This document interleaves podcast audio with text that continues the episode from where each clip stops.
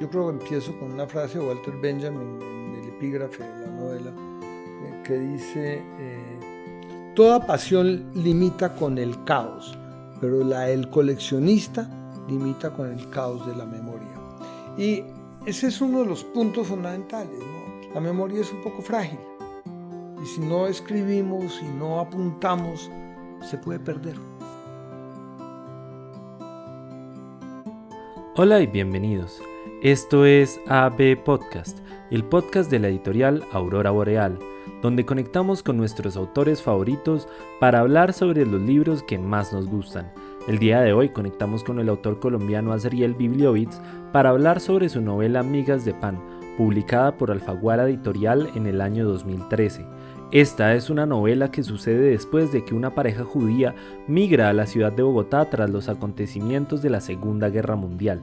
Al haber sobrevivido a los campos de trabajo soviéticos y tras empezar una familia en la ciudad, Josué es secuestrado por los agentes armados de la guerra en Colombia. La novela entonces sigue el drama de Samuel, el primogénito, que intenta negociar con los secuestradores mientras recorre los espacios del gabinete de maravillas en el que su padre ha convertido la casa. Azriel es sociólogo de la Universidad de Cornell y se ha desempeñado como periodista para el periódico El Espectador. Es profesor retirado y miembro fundador de la Escuela de Cine y Televisión de la Universidad Nacional de Colombia y fundador de la maestría en escritura creativa en esta universidad. Su primera novela, El rumor del astracán, de 1991, recoge la historia de la migración judía a la ciudad de Bogotá durante los años 30 su libro de cuentos sobre la faz del abismo de 2002 recoge varias historias del Viejo Testamento y las reubica en el contexto de la violencia en Colombia. Primero que nada, Azriel Bibliovitz, bienvenido al programa. Muchas gracias, placer estar acá contigo y con Aurora Boreal. Quisiera que empezáramos por hablar un poco sobre tu carrera como pedagogo y como investigador, porque tú fuiste uno de los fundadores de la Escuela de Cine y Televisión de la Universidad Nacional de Colombia, para luego fundar también la maestría en escritura creativa en la misma universidad, en la Universidad Nacional. Quisiera preguntarte cómo fue o cómo empezó esa idea de fundar aquí en Colombia una escuela que se dedicara específicamente a la labor de la escritura creativa. Yo estudié sociología, tenía un doctorado en sociología y luego posteriormente hice una maestría en escrituras eh, en literatura romance, o sea que era literatura en esa época hispánica y, de América Latina. Cuando regresé a Colombia, se presentó un concurso en la Universidad Nacional para sociología y entré y fui nombrado profesor de sociología de la Universidad Nacional. No recuerdo exactamente el año, pero en la primera, en la primera administración de Marco Palacio. Marco Palacio me llama para formar parte de un comité que iba a crear la Escuela de Cine y Televisión y me trasladaron como profesor a la Escuela de Cine y Televisión. Yo ahí me encargué de lo que eran narrativas y dramaturgia.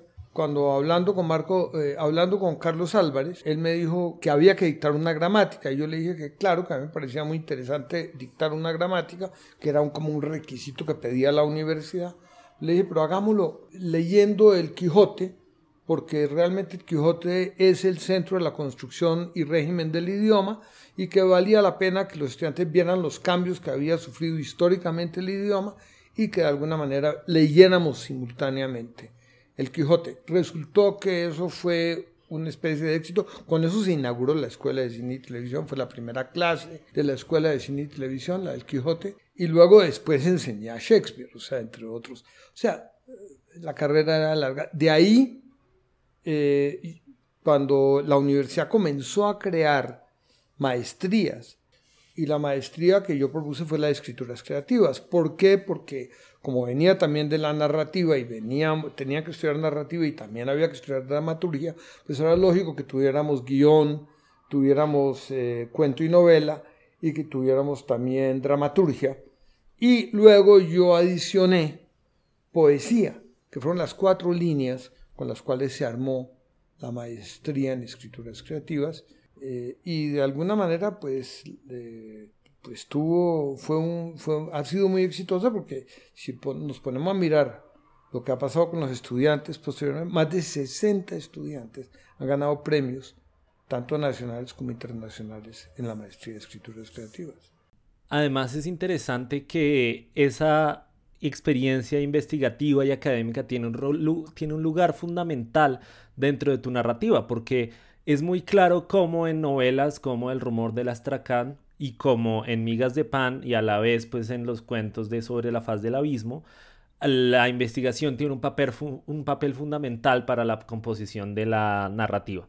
¿Nos podrías hablar un poco de eso? ¿Cómo ves tú el lugar que tiene la, la ¿Cómo ves tú el lugar que tiene la investigación en la forma en cómo compones tu, en cómo compones tu novela? Bueno, yo creo mucho en, el gran papel que, tiene la, investigación en la literatura. Si uno mira a los grandes escritores, la gran mayoría son grandes investigadores. La investigación le da cuerpo a las novelas, le da piso a las novelas. No es lo único, también eh, un gran escritor, Sergio Pitola, hablaba de, de el ars combinatoria, cómo combinas las cosas dentro de una novela. Pero yo lo que traté de destacar cuando hice el currículum de la maestría era que sí, la maestría tenía que ser una forma de investigación-creación. O sea, que había que aprender a crear, pero también a investigar. Pues a mí me parecía muy importante, sobre todo, cultivar una sensibilidad. En un país como Colombia siempre se ha creído que el talento nace, que los escritores nacen con un talento. Y yo decía, no, la sensibilidad se cultiva, el talento es relativo, es una sensibilidad que hay que desarrollar, cultivar y se hace a partir de las buenas lecturas. Yo a veces me han preguntado, usted tiene una gran imaginación, me dicen muchas veces en la, cuando se habla de mis novelas y digo yo, no, no, tal vez lo que tengo es, yo no me siento un hombre de gran imaginación, pero sí un investigador y por lo tanto pues el, el propósito uno es descubrir de alguna manera encontrar lo que todavía no se había encontrado, relacionarlo con lo que todavía no se había relacionado. Y yo creo que ahí eso hace que de alguna manera eh, a veces puedan haber momentos sorprendentes, llamémoslo así, en la novela. Un elemento recurrente dentro de estas investigaciones es definitivamente la historia de la migración judía a inicios y mediados del siglo XX a la ciudad de Bogotá. ¿Podrías hablarnos un poco de cómo surge el propósito de investigar este tema? Bueno, mira, lo que pasa eh, es lo siguiente. El, tema de la migración es el tema de nuestros días. Más aún cuando en este momento histórico hay más de mil millones de personas entre desplazados e inmigrantes alrededor del mundo. La primera gran ola de migración se dio entre la Primera Guerra Mundial y la Segunda. Y ese fue el momento en que vinieron a Colombia que era un país cerrado y que no quería aceptar la inmigración y que hasta hoy en día apenas ahorita estamos empezando a entender que quizás eh, no podemos negar que ante las circunstancias, lo que está pasando en Venezuela, pues que tengamos dos millones de, de venezolanos inmigrantes aquí en Colombia. Fuimos un solo país. Hubo 5 millones 600 mil colombianos viviendo en Venezuela. Colombia no puede negarle la entrada a, estos venezolanos y más aún tenía que recibirlos con el brazo, los brazos abiertos. Y yo creo que, que el tema de la inmigración a mí me tocó porque cuando yo regresé de los Estados Unidos después de haber terminado el doctorado, estaba apenas empezando a trabajar en la Universidad Nacional, cuando de pronto me di cuenta que la gran mayoría de los de las personas que habían inmigrado originalmente en la década de los 20 y 30 a Colombia, muchos de ellos, algunos de ellos todavía estaban vivos, pero había muchos hijos que todavía recordaban las historias de sus padres. Entonces, entonces yo me puse a entrevistarlos y pude entrevistar a muchos de la primera generación, que me pareció maravilloso. Había que me tocaba a veces hacerlo un poquito en yiddish, un poquito en, en español, pero eh, me contaron sus historias. Eh, no las pude grabar, lamentablemente, como me estás grabando tú a mí ahorita, porque a ellos los asustaba los aparatos, el micrófono. Y me tocó tomar nota, pero tomé notas muy cuidadosas y gracias a esas notas pude armar un poco y a esa investigación pude armar la historia del rumor del astracán. porque de todas maneras los inmigrantes llegaron a Bogotá, a una Bogotá pecata, provinciana, y básicamente llegaron a vivir en inquilinatos. Y Bogotá era una ciudad de inquilinatos. Entonces, de alguna manera, todos esos elementos son los que se reflejan en el rumor del Astrakhan.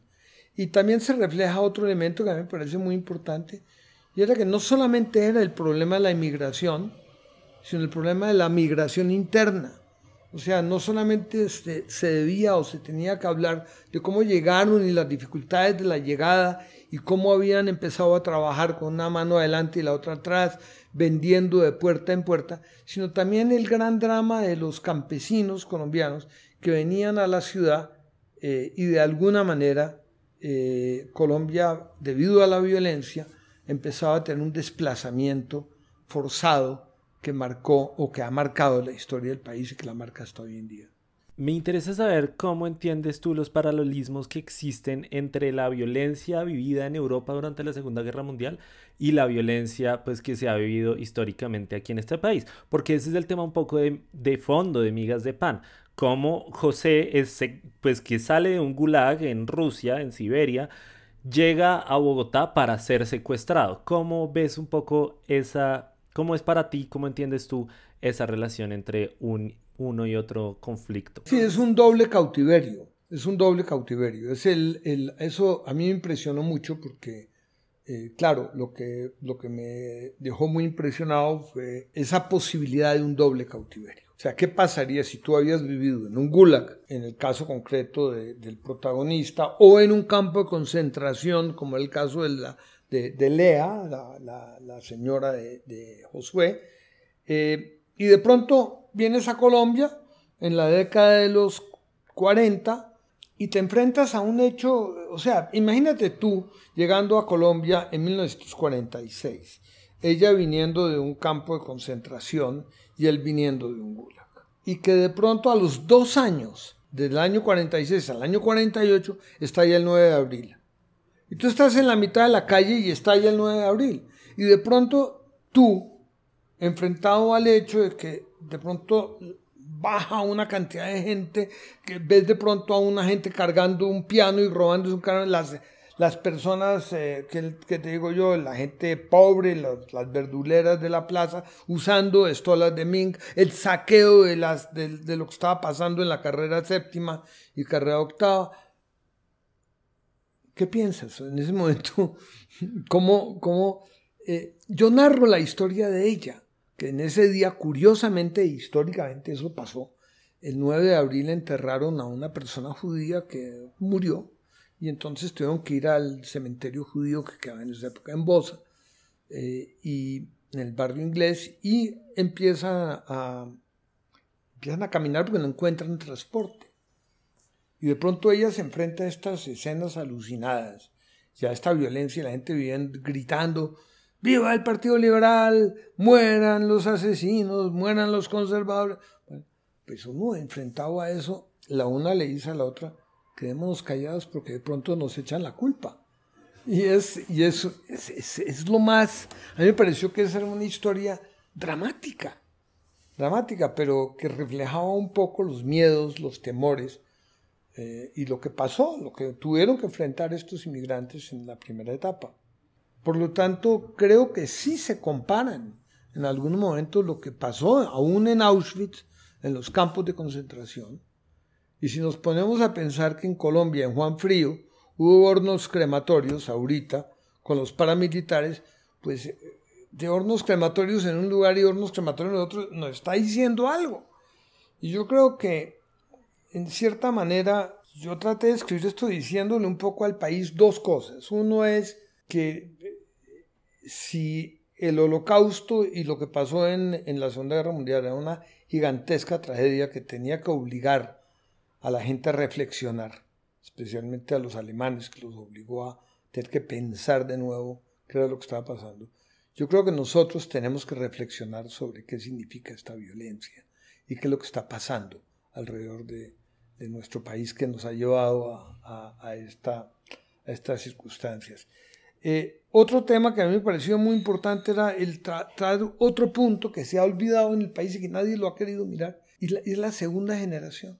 Porque los hijos del holocausto padecieron el sufrimiento de sus padres. Era como si el holocausto fuera una sombra fatal sobre ellos. Y lo cuento un poco en Miga de Pan. Pero ¿acaso los hijos de la violencia de Colombia no tienen esa sombra fatal también encima de ellos? ¿No es hora que reflexionemos sobre qué significa haber sido hijo de la violencia? Por eso esas relaciones que no, no se establecen normalmente ayudan a veces a pensar o a repensar nuestra propia situación. Dentro del tema de la migración, una pieza clave es el hecho de buscar un hogar, de ser migrante y encontrar, formarse un hogar. Y eso es precisamente lo, lo que consigue hacer Josué en Migas de Pan. Josué compra una casa en el barrio de Quinta Camacho, que es un, un barrio de casas muy grandes aquí, y lo convierte en lo que llama un gabinete de maravillas, ¿no? una especie de museo antes del museo. Ah, ¿Nos puedes contar un poco de la historia de estos gabinetes de maravillas y por qué Josué acaba en uno, pues formándose uno para sí? Yo no quería contar esta historia a partir necesariamente del secuestrado, sino más bien a partir de la familia que también queda secuestrada. La novela se da en la década de los 80, cuando todavía no había celulares y por lo tanto la movilidad estaba muy restringida para una familia en el momento que le secuestraban a, a uno de sus seres queridos. Más aún, en la década del 80 Colombia logró ser el país con mayor número de secuestrados en el mundo, porque el secuestro atravesó realmente transversalmente a toda la sociedad colombiana.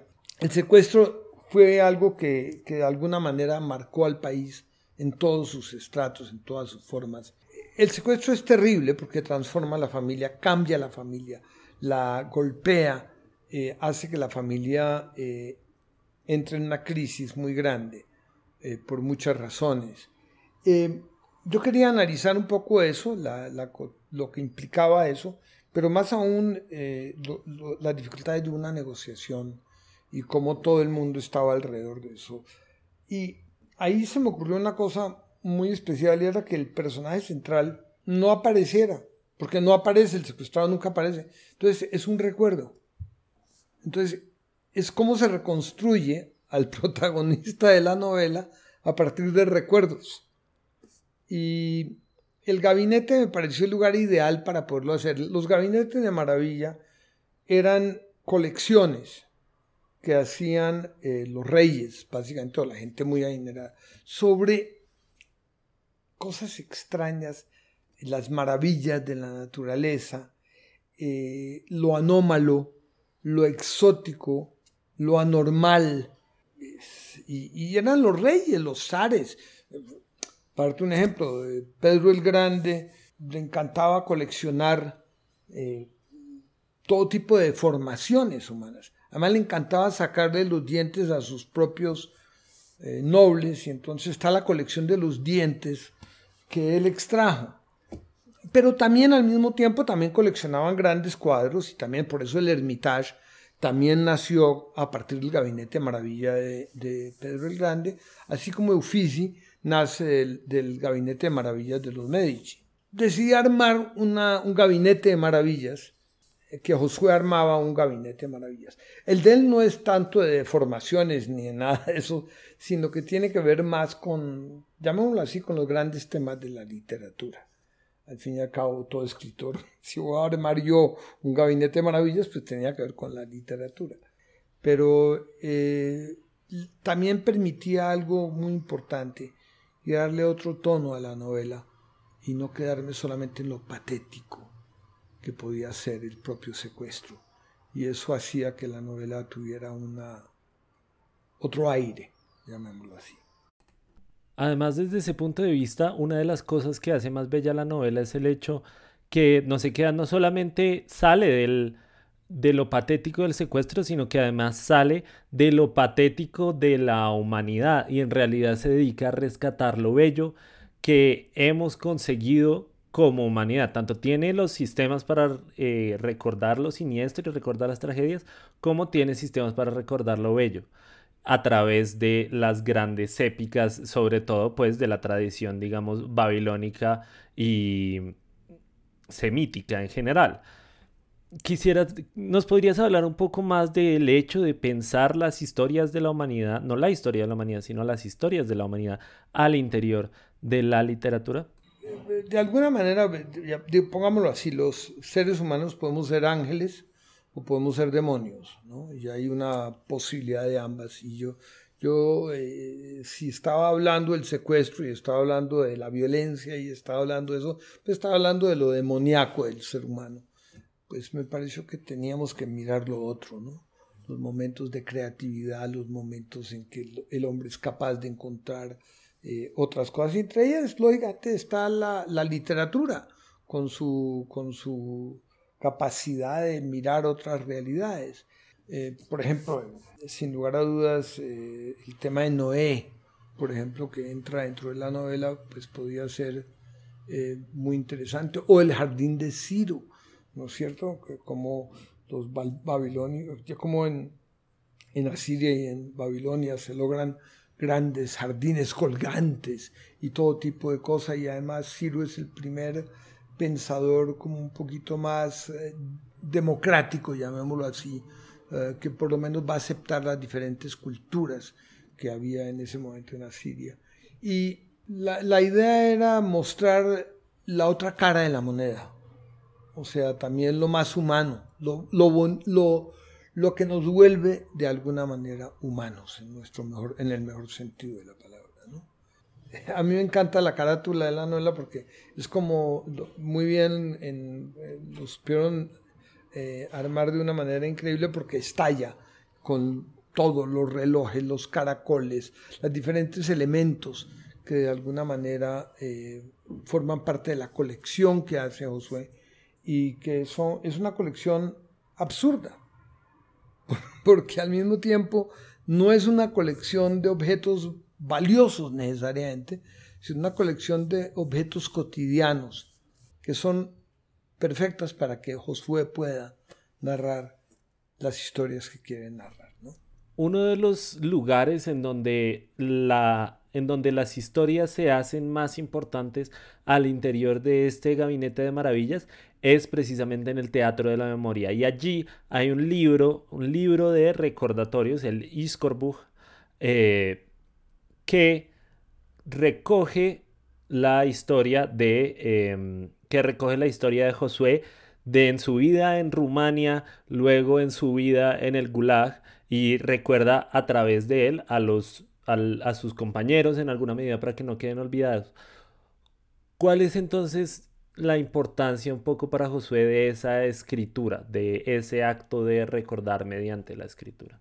Walter Benjamin, ahí tengo, yo creo que empiezo con una frase de Walter Benjamin en el epígrafe de la novela, eh, que dice, eh, toda pasión limita con el caos, pero la del coleccionista limita con el caos de la memoria.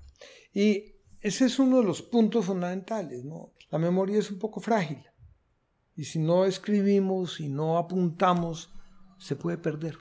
Eh, lo que hizo que el mundo judío de alguna manera pudiera permanecer a lo largo de la historia fue porque se volvió el pueblo del libro, porque por primera vez aparecía un libro que contaba su historia, que ellos podían continuar, había una continuidad a partir de ese libro, que realmente se ensambla en Babilonia, pero que de alguna manera incorpora toda la tradición oral del mundo judío, pero también por primera vez ya aparece una palabra escrita que permite rastrear esa historia y esos elementos históricos. A la vez, toda esta tradición judía y semítica que aparece representada en los distintos espacios de la casa de Josué, también aparece en tu libro de cuentos sobre la faz del abismo, en el que las historias del Viejo Testamento, como lo conocemos nosotros del Viejo Testamento, eh, aparecen en el contexto de la realidad y de la violencia y los conflictos en Colombia.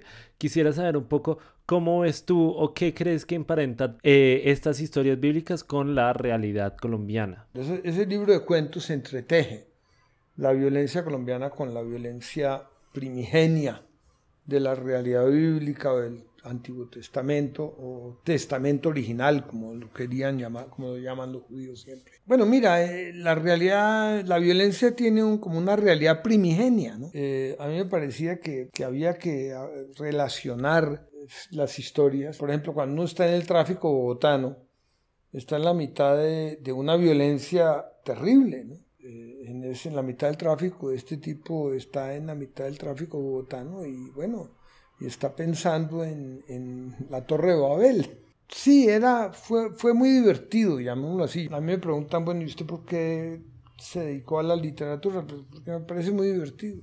Y pues es un, ese libro en particular me parece, creo que relaciona lo, lo inesperado lo que tú no, no, no, imaginas que se va a relacionar, como, pues sí, los desaparecidos con, con, un libro y con Noé, ¿no cierto? Ese tipo de cosas.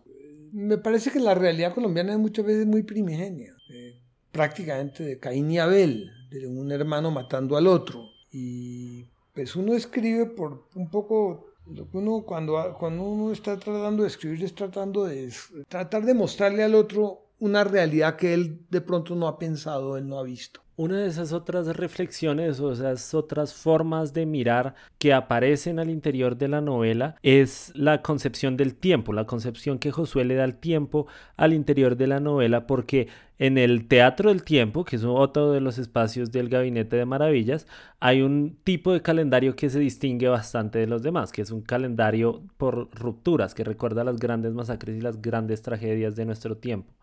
Quisiera preguntarte un poco cómo fue la idea de concebir ese otro calendario, cómo fue el, proceso de experimentar con estas formas de entender el tiempo. De nuevo, la investigación juega un papel. Cuando estaba haciendo eso, pues, si iba a hablar del tiempo, los calendarios tienen que ver con el tiempo y, y entonces empecé a investigar los diferentes tipos de calendarios. Pero lo interesante de los diferentes tipos de calendarios es que de alguna manera el calendario tradicional, que en una época marcó mucho a Colombia, fue un calendario de los santos, ¿no es cierto? entonces era, cada día tenía el nombre de un santo, cada santo de acuerdo con su milagro, etc. Y dije yo, bueno, sí, interesante, pero, pero no sería como más relevante y más importante hacer un calendario de las rupturas, ese calendario que nos cuenta las barbaries que hemos cometido, las cosas terribles que hemos cometido. Y entonces fue cuando se me ocurrió, ¿por qué no hacer un calendario, un almanaque de las rupturas?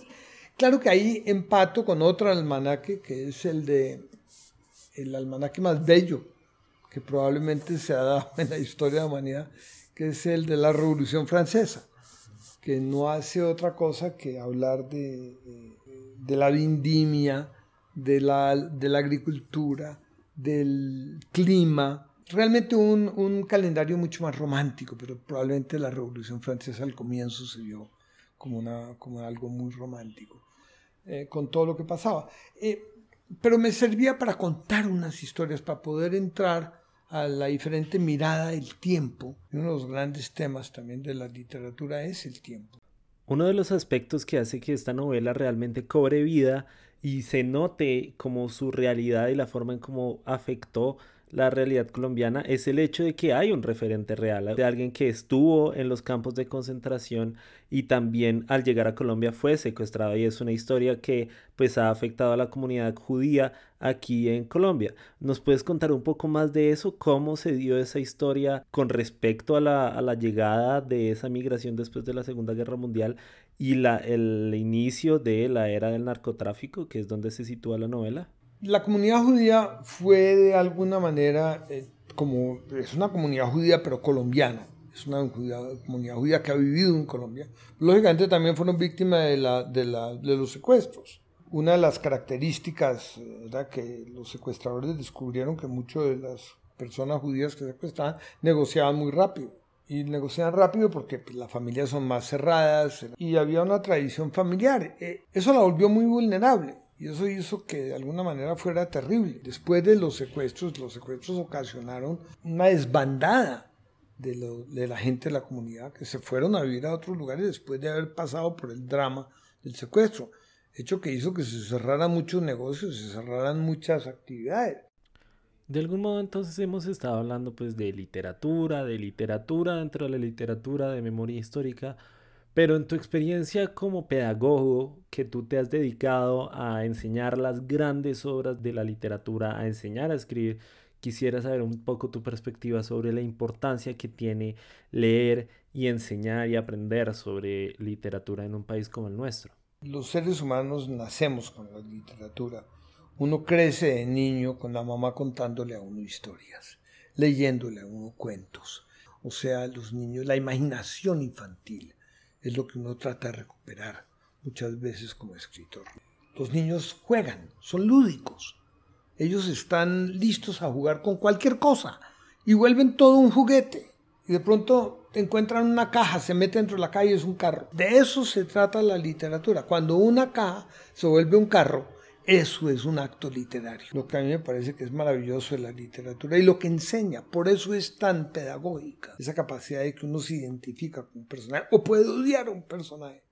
Pero al mismo tiempo decía uno de los grandes escritores, Isaac Witzinger, decía que toda la literatura no era más que una historia de amor. Y de alguna manera lo es. De amor, desamor, lo que tú quieras, pero, pero, pero de alguna manera está ahí. De eso se trata la literatura es un gran juego, es un elemento. ¿Por qué? Porque los seres humanos somos capaces de querer, somos capaces de amar y eso es una de sus grandes, de sus grandes cualidades. No es casual que Colombia encontráramos esa magia en la literatura y tuviéramos un gran escritor como García Márquez que lo entendió como pocos. Y yo creo que es el gran papel de la literatura, que nos enseña a partir del juego, de lo extraño, aún del terror y aún de todas las cosas terribles que, hacemos, pero nos permite ver el mundo de, en su complejidad. Uno de los temas que a uno como lector de migas de pan le pican y a mí me pica hasta el día de hoy definitivamente es saber en ese final que queda tan abierto qué pasó con Josué. Ahí sí le dejo a cada lector. Hay muchas posibilidades en ese, en ese final que es un poco abierto la misma escritora María Kampf me preguntaba de alguna manera, ¿por qué la dejas tan abierta? Y yo creo que es un poco porque, porque así, así pasó muchas veces en Colombia, no teníamos la menor idea de qué iba a pasar, ni sabíamos. Además, la novela no se da en un, se da en un periodo de tiempo muy corto, estaba prácticamente, eh, casi que es un día también. Están esperando una llamada, llamada que además no llega, ¿no? Y es una, y ahí comienza, pero algo la primera palabra de la novela es espere, porque es un poco el, esperar, ¿no? Que es lo que va a marcar esa espera tan dramática de esperar una llamada. lo que es esperar una llamada todo el santo día, uno esperando que suene el teléfono de un secuestrador a ver qué es lo que le va a decir a uno. Y, y al final, pues sí, es una aún es una relectura de las primeras frases. Quería terminar de una manera un poco más abierta la novela. Azriel, entonces muchas gracias por estar en el programa. Antes de cerrar, ¿algún comentario final? No, el placer de haber hablado un poco de literatura, que es lo que a uno como escritor le encanta. Pero es como cuando uno va al cine, que normalmente después de la película quiere comentarla. Lo mismo pasa cuando se lee una novela, que uno siempre espera que alguien quiera comentarla. El placer de estas entrevistas, es, ver cómo los demás leen la novela. Y, sentirse uno agradecido y contento que lo hayan leído. Eso es todo por ahora. Muchas gracias a Zeriel por participar de esta conversación. Muchas gracias a quienes nos escuchan. No se olviden de seguir el podcast en sus plataformas favoritas y a través de redes, en Instagram como arroba ab.pod.cast, en Facebook como abpodcast y en Twitter como arroba. Por supuesto, les hablo Santiago Vesga y esto es AB Podcast, para los amantes del español.